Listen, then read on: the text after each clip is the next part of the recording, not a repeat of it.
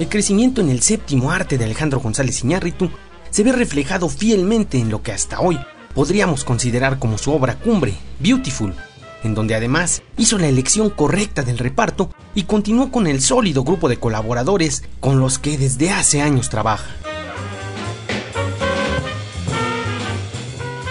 Y decía que hasta ahora es su obra cumbre porque en ella demuestra esa madurez cinematográfica que no le llega a muchos cineastas, conjuntando narrativa, intensidad, calidad histriónica y sobre todo calidad técnica, característica que ha marcado todas sus cintas.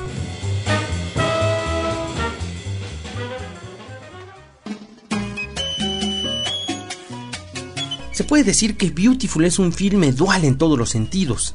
Es una historia compleja y a la vez sencilla de entender, plagada de sentimientos encontrados. Retrata una realidad muy dura y lo hace de una forma muy fuerte e intensa, pero dándole ese toque enternecedor al personaje principal.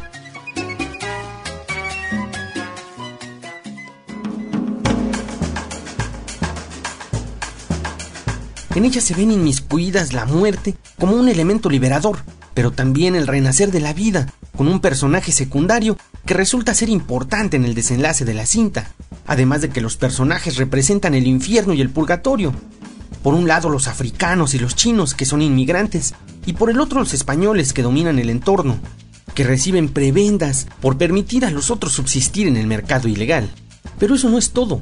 Las actuaciones resultan además tan disfrutables que se convierten en un componente destacado del fantástico largometraje, por un lado, el reconocido Javier Bardem interpretando a Usbal, un español biznero como podríamos llamarle por acá, que trata de llevar una vida tranquila al lado de sus hijos y separado de su esposa enferma. Y por otro, Maricel Álvarez, una argentina que sorprende por su calidad frente a la cámara, que pareciera haber tenido muchas experiencias en el cine, y es apenas su primer trabajo.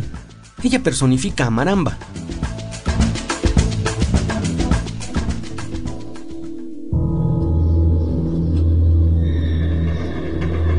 veces el destino es como una tormenta de arena que no se detiene. Quieres alejarte, pero te persigue. Entonces cambias de dirección, pero la tormenta siempre sabe cómo encontrarte. Una y otra vez juegas a esto, como en un baile con la muerte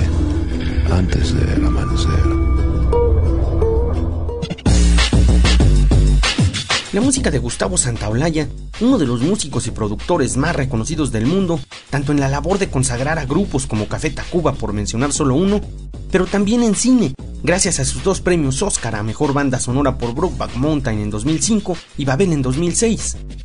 La fotografía de Rodrigo Prieto es excelsa. Es pues una muy buena opción que seguramente superará las expectativas del espectador. Mi nombre es Héctor Trejo y solo recuerdo que la imaginación se disfruta más en la oscuridad del cine, así que no deje de asistir a su sala favorita. Para dudas, comentarios o sugerencias, trejohector.gmail.com. Muchas gracias.